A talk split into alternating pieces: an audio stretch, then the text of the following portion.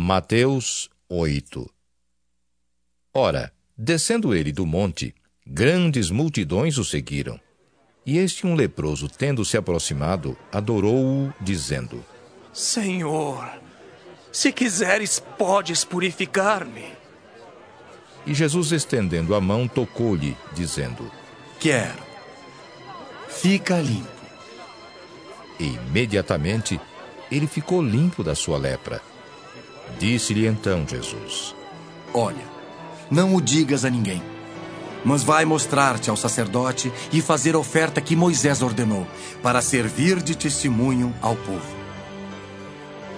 Tendo Jesus entrado em Cafarnaum, apresentou-se-lhe um centurião implorando: Senhor, o meu criado jaz em casa de cama, paralítico, sofrendo horrivelmente. Jesus lhe disse: Eu irei curá-lo. Mas o centurião respondeu: Senhor, não sou digno de que entres em minha casa, mas apenas manda com uma palavra e o meu rapaz será curado. Pois também eu sou homem sujeito à autoridade. Tenho soldados às minhas ordens, e digo a este: vai, e ele vai. E a outro: vem, e ele vem. E ao meu servo: faz isto, e ele o faz. Ouvindo isto, admirou-se Jesus e disse aos que o seguiam: Em verdade vos afirmo que nem mesmo em Israel achei fé como esta. Digo-vos que muitos virão do Oriente e do Ocidente e tomarão lugares à mesa com Abraão, Isaque e Jacó no reino dos céus. Ao passo que os filhos do reino serão lançados para fora, nas trevas. Ali haverá choro e ranger de dentes. Então disse Jesus ao centurião: Vai-te e seja feito conforme a tua fé. E naquela mesma hora, o servo foi curado. Tendo Jesus chegado à casa de Pedro, viu a sogra deste acamada e ardendo em febre. Mas Jesus tomou-a pela mão e a febre a deixou.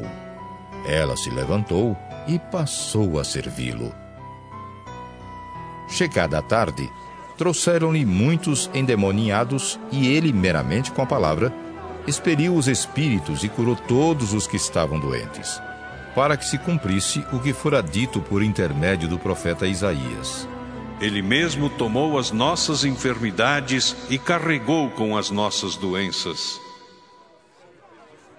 Vendo Jesus muita gente ao seu redor, ordenou que passassem para outra margem. Então, aproximando-se dele, um escriba disse-lhe: Mestre, seguir-te-ei para onde quer que fores. Mas Jesus lhe respondeu: As raposas têm seus covis, e as aves do céu, ninhos. Mas o filho do homem não tem onde reclinar a cabeça. E outro dos discípulos lhe disse: Senhor, permite-me ir primeiro sepultar meu pai? Replicou-lhe, porém, Jesus: Segue-me e deixa aos mortos o sepultar os seus próprios mortos. Então, entrando ele no barco, seus discípulos o seguiram. E eis que sobreveio no mar uma grande tempestade, de sorte que o barco era varrido pelas ondas. Entretanto, Jesus dormia. Mas os discípulos vieram acordá-lo, clamando: Senhor, salva-nos, perecemos. Perguntou-lhes então Jesus: Por que sois tímidos, homens de pequena fé? E, levantando-se, repreendeu os ventos e o mar, e fez-se grande bonança. E maravilharam-se os homens, dizendo: Quem é este que até os ventos e o mar lhe obedecem?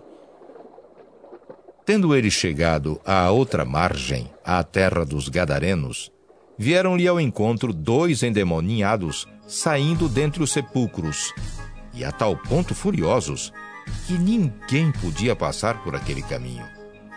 E eis que gritaram: Que temos nós contigo, ó Filho de Deus?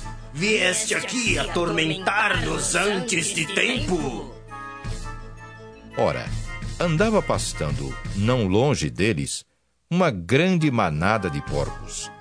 Então os demônios lhe rogavam: Se nos expeles, manda-nos para a manada de porcos. Pois ide, ordenou-lhes Jesus. E eles saindo, passaram para os porcos. E eis que toda a manada se precipitou despenhadeiro abaixo para dentro do mar, e nas águas pereceram. Fugiram os porqueiros, e chegando à cidade, contaram todas estas coisas e o que acontecera aos endemoniados. Então, a cidade toda saiu para encontrar-se com Jesus. E vendo-o, lhe rogaram que se retirasse da terra deles.